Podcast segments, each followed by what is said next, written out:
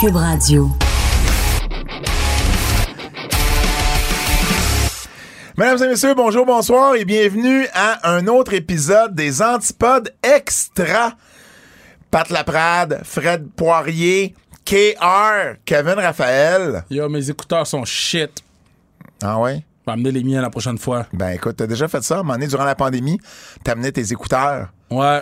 parce que tu trustais pas les. euh, Richard Martineau? Non, tu trustes. Non, il était même pas ici. On était tout rit. Je sais pas qui tu trustais pas, mais je pense que c'est plus le virus que tu trustais pas à l'époque. Fred est parti en rire. C'est à l'époque où tu faisais beaucoup plus attention que maintenant. Alors, je fais quand même très attention. Ah ouais? Bon, je fais quand même. Oh, moi, ça m'a traumatisé, cette affaire-là. Ben voyons, toi. Mais parce que j'ai découvert des gens sales. Mais oui, mais alors? Non, les gens sont sales. Mais non, mais les- à part ceux qui qu'on voit qu'on sort du studio ici à 10h le Ah, soir, pourquoi là, t'es chien de main? à part de ça. Bref, Damn. bref, Peux-tu parler de Samy? sans restriction, euh, Kim Clavel? Kim Clavel, c'était vraiment bon. C'est un des podcasts les plus écoutés. C'est le meilleur podcast que j'ai fait en 230 épisodes. Sérieusement? Ouais. C'est un peu chien. Sachant que je l'ai fait trois fois, c'est un peu chien. Ouais, mais Kim, c'était un autre niveau. Ah, ouais? Ah, c'était c'était autre chose. là. Même que. Là, on on a- peut-être être obligé de l'écouter parce que tu me dis ça. là. Non, non, c'est autre chose. Puis en Ah, plus, ouais. tu sais, on, on- on- passe tout le, le- le truc plate de la défaite, puis tu sais, Ouais. de, de- Et après ça, c'est juste deux imbéciles qui se sont pas vus depuis trois ans, là. OK. Oh. T'as pas sorti cette clip-là? Ça sort d'où, ce clip-là? du podcast? Ah, c'est le bruit que tu parles! c'est le bruit. Fred! Trouvez-le donc! C'est. Voyons! Il faut écouter le podcast Ben, pour savoir pourquoi j'ai fait ça. clairement, Oubliez pas Butch Bouchard, euh, La le, rock, merveille du monde. le rock de Gibraltar du Canadien de Montréal en librairie. Ah. Et ben là, c'est un, un podcast euh, extra, c'est un podcast spécial parce que c'est notre entrevue, Kev, avec Sami Zayn, une entrevue qu'on a réalisée euh, le vendredi, la veille d'Elimination Chamber. Juste pour vous remettre en contexte, c'est pas aujourd'hui. là. Donc, une belle entrevue pour vrai. Il a été généreux, Sami. Il était super généreux, il était super bon, il était super authentique. Oui. Hey, il m'a Euh. même, même chicané à un moment donné. On a parlé de Kobe. On a, ah, c'est, c'est vrai? Ouais, j'avais mon chandail de Kobe Bryant. Oui, puis- comme par chance. Puis, il, il- m'a chicané quand j'ai dit qu'il dormait en arrière euh, c'est euh, vrai, de c'est vrai, c'est vrai, euh, dans, les, dans nos road avec Kevin. En tout cas, on va pas tout dire, écoutez ben le non, podcast, ben c'est non, tout. ben non, ben non, ben non. Écoutez-le, écoutez-le parce que l'entrevue s'en va maintenant. Mesdames et messieurs, bonjour et bienvenue à cette entrevue spéciale avec Sami Zayn, Pat Laprade, KR, Kevin Raphaël. On est extrêmement content de recevoir dans nos studios nul autre que la vedette de l'heure à la WWE de Montréal, de Laval, Sami Zayn. Sami, très content tu sois avec nous aujourd'hui. Merci, Pat. C'est toujours un plaisir, Kevin? Euh, je suis très content. Là, c'est Montréal, Laval ou Ville-Saint-Laurent? Ben, je suis né, euh, je suis né à Montréal, à Yeah. Cartierville, Ville-Saint-Laurent, quand j'étais jeune. On a déménagé à Laval. Yes. J'étais là pour euh, la plupart de mon, euh, ma jeunesse. Puis Orlando, Ouais. on met ça à côté. Puis euh, NDG présentement. Je suis Ah, à Montréal, oui. Ah, éc- écoute, Sami, c'est- sûr que c'est euh, un gros week-end euh, pour toi ici. Euh, beaucoup d'activités en marge des deux événements de la WWE. Comment, co- comment, comment tu t'es senti toute la semaine? La préparation vers cette semaine-là, tu as été beaucoup sollicité par les médias, tout ça. Comment, comment ça se passe dans ta tête? C'est difficile euh, d'exprimer exactement parce qu'il y a un côté qui, euh, j'ai spécifiquement, j'ai essayé de ne pas être trop euh, excité ou de ne pas mettre des expectations pour, pour qu'est-ce qui va passer samedi. Parce que tout le monde expecte que la foule va être débile, puis ça va être fou. Ça, ça fait plus que 25 ans qu'on a un événement WWE grosse comme ça. Je, je vais dire comme peut-être Survivor Series 97. 97, c'était ouais. la dernière fois qu'il y avait autant de- de- d'excitation comme ça. Ouais. Puis ça, c'était en plus la première show que j'ai vue de la fou. lutte dans ma vie. Ah, pour vrai? Puis pour revenir maintenant, 25 ans plus, plus tard, pour être le gars qui est au centre de ça, c'est un peu difficile à vraiment comprendre. Je veux pas mettre des expectations parce que je trouve que si je mets trop des ex- expectations, je vais... euh, c'est juste comment je travaille. Je veux pas... I don't want to count on it. Je veux pas dire, oh, on peut faire n'importe quoi parce que la foule va être euh, excitée. Ouais. Je veux je veux. euh, c'est- c'est- c'est- Montréal, c'est au centre de l'histoire, alors c'est pas rien. Mais en même temps, je veux. Dans les journées avant, je veux pas dire, oh, c'est une slam dunk parce que c'est Montréal. I have to approach it comme c'est n'importe quelle ville. Ouais. Puis je veux juste faire le meilleur combat possible. Mais en même temps, je dois rappeler que c'est Montréal, puis on doit mettre ça dans l'histoire aussi. Ouais.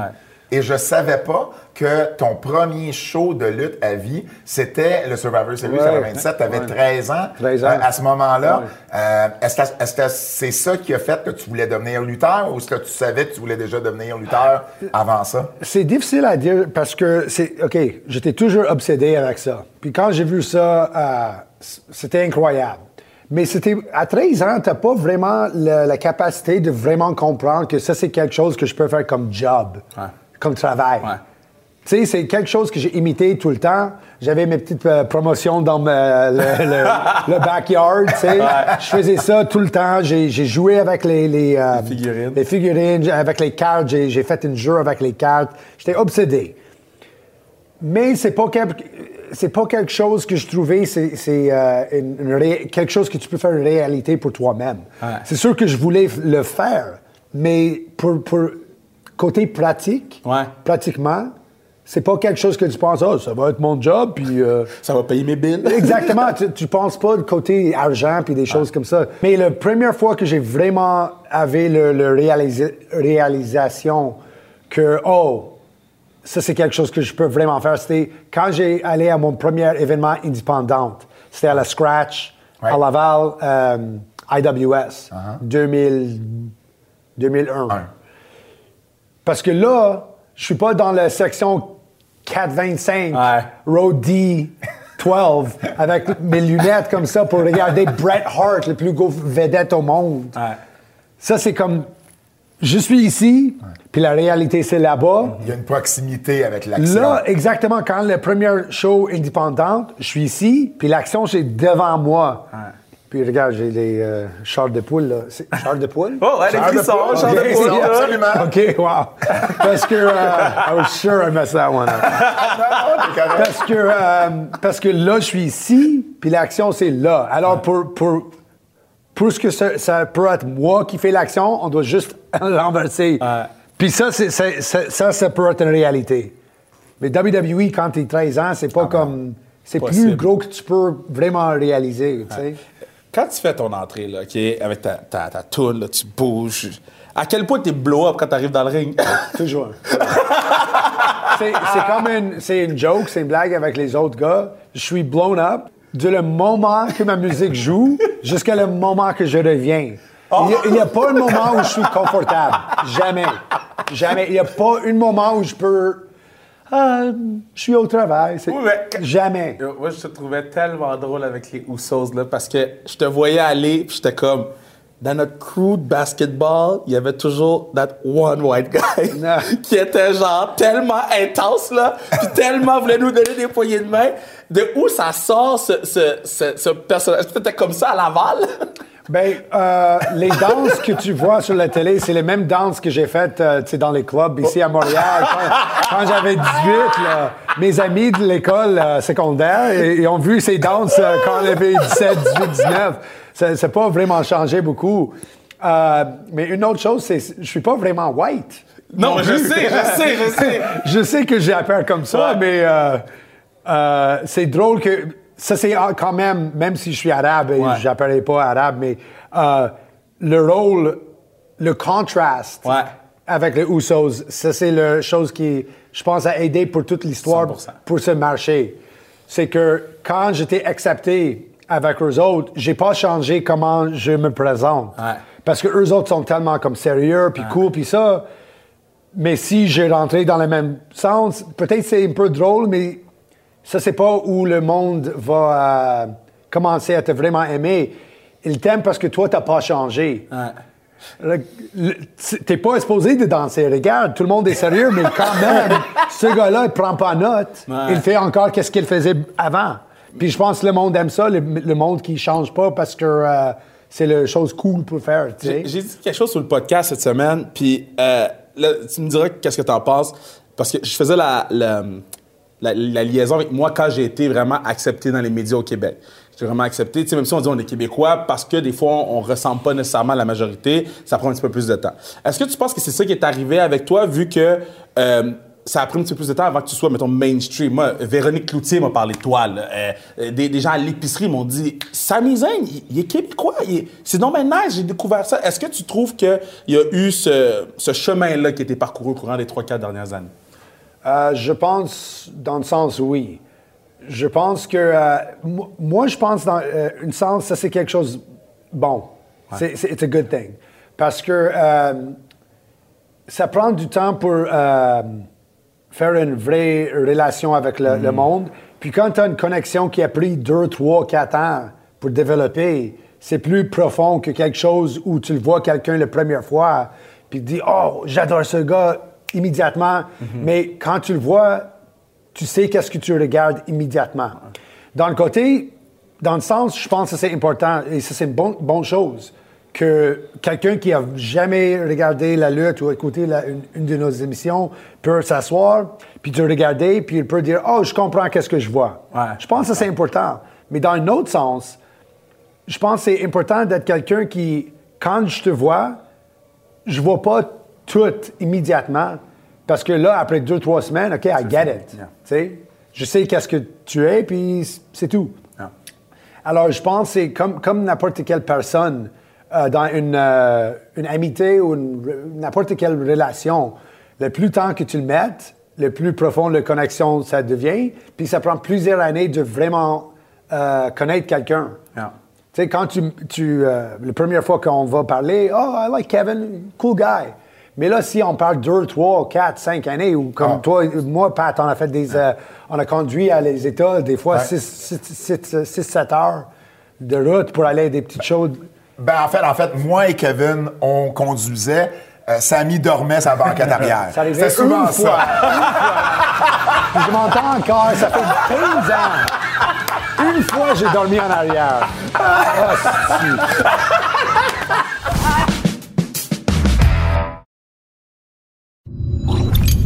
Je me rappellerai toujours euh, de la, ton dernier match à Ring of Honor où euh, tu t'en- on, on s'en va là-bas puis tu venais de signer ton contrat avec euh, la WWE puis t'en revenais pas à quel point tu trouvais ça cool d'avoir signé le contrat. Il y avait la signature de Paul Levesque à côté puis tu nous expliquais tout le processus. Euh, ça fait plus de 10 ans maintenant de ça, ça fait même euh, 11 ans. À quel point tu pensais à ce moment-là que tu aurais une carrière de 10 ans plus à la WWE? Ouais, c'est là que ça devient un peu euh, difficile à comprendre que. Parce que ça me pris presque 11 ans pour me rendre à WWE. Ouais. Et là, ça fait presque 11 ans que je suis à WWE. Exact. Alors, c'est vraiment difficile de comprendre que je suis rendu quelqu'un plus WWE que, que indépendant. T'entends Undertaker dire sur un podcast, Sami fait un travail exceptionnel, Sami ci, Sami ça. D'entendre les greats parler de toi comme ça, Ouais. ça doit être quelque chose de spécial. C'est sûr. Euh, je pense que cette histoire avec le Bloodline, c'était vraiment la première fois que, euh, côté professionnel avec les autres légendes, Undertaker, des gars comme ça, euh, je pense que c'est la première fois où, où tout le monde, presque uni Unanime, unanimement. unanimement, euh, dit Oh, OK, ce gars-là, il est bon là. Ouais. Et ça, c'est spécial, c'est sûr. Le respect de votre. euh, le peers, en, anglais, on dit. Tes pères, puis euh, même pas les pères, mais les, les, les légendes. Ouais. Je veux pas être comme. C'est facile à euh, s'asseoir ici, puis oh, je, je sais que je suis bon, je suis. Mais il y a toujours une, une côté, une- le, le petit enfant dedans qui rappelle les, les gens qui. Toi, tu es, une fan de ce gars-là, pour se rendre une euh, cercle complet, puis là, il parle de, de toi. Ouais. C'est spécial. Je m'en fous. T'es qui, tu sais? J'ai lu un truc sur Beyoncé, OK? Puis Beyoncé a dit qu'elle avait encore le syndrome de l'imposteur. Je, yo, doute, t'es Beyoncé, là, comme t'as créé tout. Est-ce que samedi, t'as ce feeling-là du syndrome de l'imposteur ou t'es comme, nah, man, moi, je suis là? Euh, c'est sûr qu'il y a toujours comme une peur de les deux, je pense. Et je pense, côté personnel, je pense une balance de les deux, c'est, c'est bon. C'est quelque chose de bon. Parce que tu ne tu veux pas être trop comme euh, deux sur toi-même, là, puis euh, Oh, je suis rien. Ça, c'est ju- juste une euh, flou que j'ai rien fait. Et le monde va sache que je suis imposteur ou quelque chose. Tu veux pas être trop comme ça, c'est sûr. Mais, en même temps, tu veux pas être trop comme ça, c'est à cause de moi. Je suis le meilleur. Tu veux pas être comme ça non plus. Puis, c'est pour moi, c'est difficile d'être comme ça trop parce que cette semaine à Montréal, quand je conduis, et Pat, je comprends parce que tu étais là du- depuis le début de ma carrière. Puis quand je suis sur comme Iberville ou Rosemont ou Saint-Michel, je conduis sur les rues ici où je vois les petites euh, les, les- les églises où j'ai commencé. c'est impossible de dire euh, comme c'est impossible d'oublier où tu as commencé. Puis quand tu rappelles toujours où tu commençais, ça, ça tu, tu laisses plus euh, grounded. Tu sais, c'est, alors c'est pour ça que le, le- le- le fait qu'on est ici à Montréal, ça aide beaucoup pour me rappeler qu'il y avait beaucoup de chances de, de- pour moi me rendre ici. Oui, j'ai travaillé fort, puis tout ça, OK, whatever, mais beaucoup de chance. Qu'est-ce que les gens ont découvert de toi dans cette histoire-là avec le Bloodline? Euh, je pense la versatilité, parce que ça, ça, c'est quelque chose que j'avais beaucoup. de- je- J'étais vraiment fier de ça, même ici à Québec. Parce que tu sais, à Québec, tu vas l'appeler, je faisais plusieurs caractères à Québec quand je commençais. Est-ce que je peux en nommer un? Euh, c'est pas important. Ah, OK! Parce que je pense, je sais qu'est-ce que tu veux dire. puis Ça marche, on ira je pas peux, là. Je peux laisser ça à côté. mais mais, mais j'ai faisais plusieurs caractères. Oui, absolument. et, et j'étais toujours fier et j'avais comme une confiance en soi, même quand j'avais 17, 18 ans, que je peux faire n'importe quoi puis je vais être bon. Parce que j'ai mis beaucoup de, du cœur dans n'importe quel caractère que je jouais. Alors ça, c'est le côté confiance.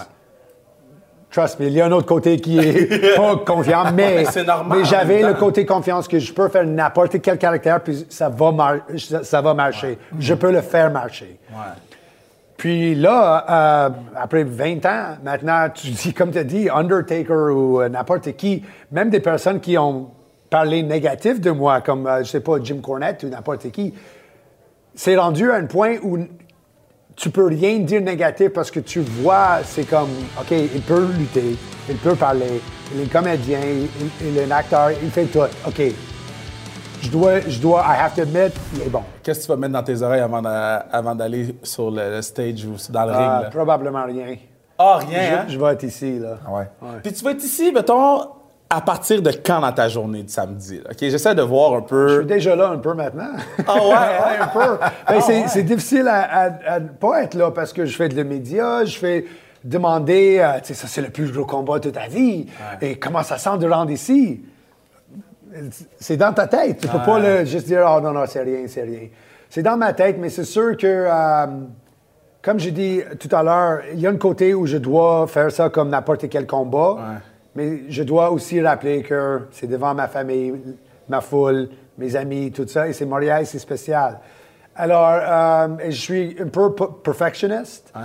Alors, euh, je suis toujours. Il y a des gars, tu sais, euh, qui me voient, je fais la lutte 20 ans, mais avant que je sorte, je suis encore comme, OK, papa, papa, papa.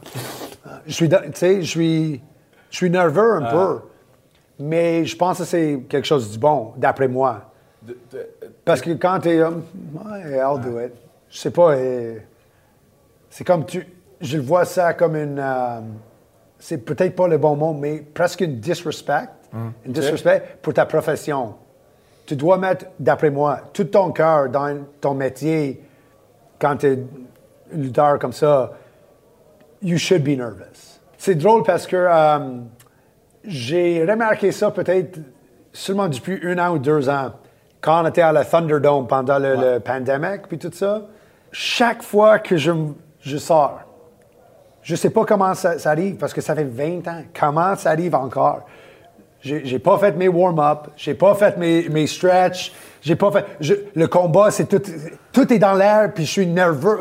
On n'est pas prêt, on est pas, je suis pas prêt. Oh non, je suis même pas, des fois même pas habillé. Je mets mon, mon costume dernière dernière seconde. Puis je me demandais comment ça rentre encore comme ça. Ça fait 20 ans.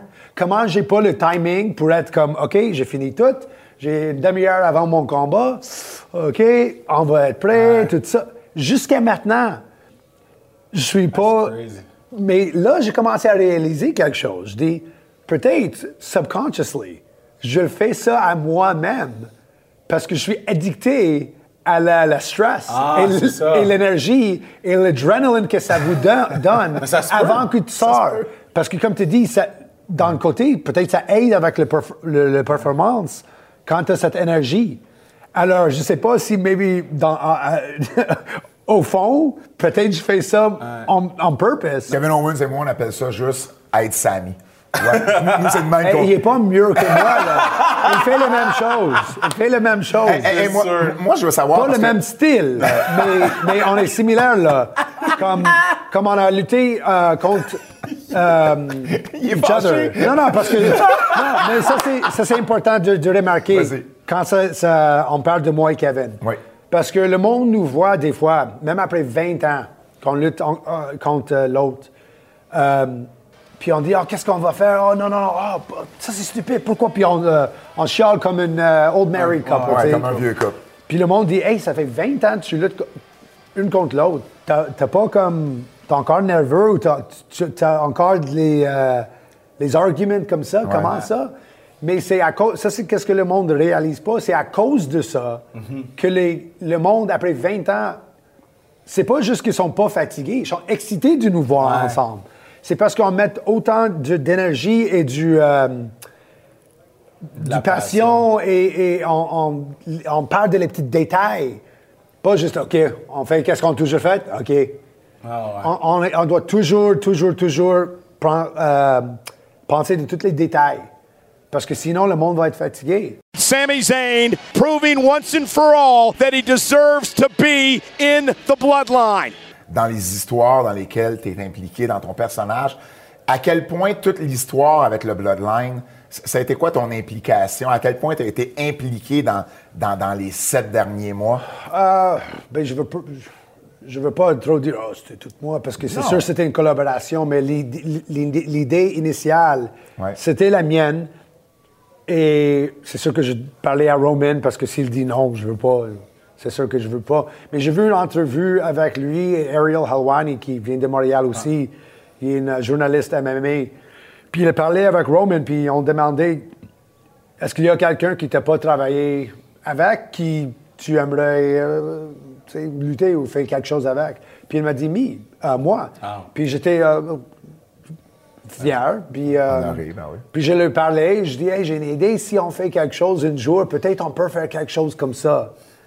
Puis c'était pas exactement l'histoire que j'ai rencontrée, mais dans ma tête, je savais que ça, ça peut être une grosse histoire où éventuellement on se rend où on est maintenant. Wow. Les petits détails dans les milieux, c'est pas moi qui avais toutes les idées. Il y avait une collaboration de tous les lutteurs, des euh, Amen, les riders. les writers, et, et Triple H, beaucoup du monde, des- euh, même Kevin. Il y a beaucoup du monde qui ont mis leurs petites euh, les doigts sur euh, sur l'histoire là. Mais mais c'est sûr, comme tu as dit, je suis toujours euh, même au niveau que peut-être c'est un problème. Toujours, je dois comme me mettre dedans un peu pour être sûr que l'histoire est parfaite. Il y a des fois que je dis non, non, on peut pas faire ça, on doit, ça doit être comme ça. Je te jure, si on fait comme ça, ça va être parfait. Mais quelqu'un a une meilleure idée. Et quand on le fait, je dis, ah, OK, t'avais raison. Non, non, non. C'est beaucoup mieux. Au moins, tu es capable de dire que tu avais raison. Oh, pas juste ça, mais des fois, c'est avant que même on fait l'idée. Ouais. Comme par exemple, euh, peut-être Triple H dit non, non, on va faire ça comme ça. Puis je dis non, tu vois pas si on fait comme ça. Il dit non, non, mais on, on va faire euh, cette histoire comme ça. Oh, oh, ça c'est beaucoup mieux de. Qu'est-ce que j'ai pensé? Même avant, il y a des fois que c'est seulement quand on le fasse, je dis ah, OK, ça, ça bien aller. Mais il y a des fois, je suis comme 100%, ça c'est l'idée, ça doit être comme ça. Quelqu'un d'autre euh, dit une autre idée. Oh non, non, oublie mon idée. La, la tienne, c'est bien meilleur. Merci énormément d'avoir été ici. Ben oui, on est super, super fiers. Puis la meilleure des chances pour euh, samedi. Merci bien, les gars. Super entrevue. Super, super entrevue pour vrai. Merci encore une fois à Samizane. C'est les, je l'ai pas dit en, en ouverture, mais c'est, c'est l'entrevue qui a passé également à TVA Sport, euh, à la télévision. Donc, on vous la donne en version euh, podcast. Donc, euh, très, très, très content. Un gros merci encore à Samizane. Et ben, c'est déjà tout pour nous. Au nom de Fred Poirier, celui de Kevin Raphaël, mon nom est Pat Laprade et je vous dis à une prochaine. C'est un rendez-vous.